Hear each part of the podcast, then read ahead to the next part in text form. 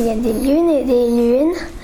La sardine était la reine des poissons. Elle avait un goût si bon.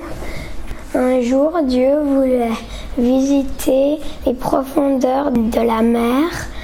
Et, comme elle était jalouse de ce Dieu qui habitait en dessus d'elle, elle l'emmena où il y avait des poissons méchants. Et après, Dieu se fâcha, alors il la punit et elle perdit son goût si bon et c'est depuis ce jour que la sardine est indigeste.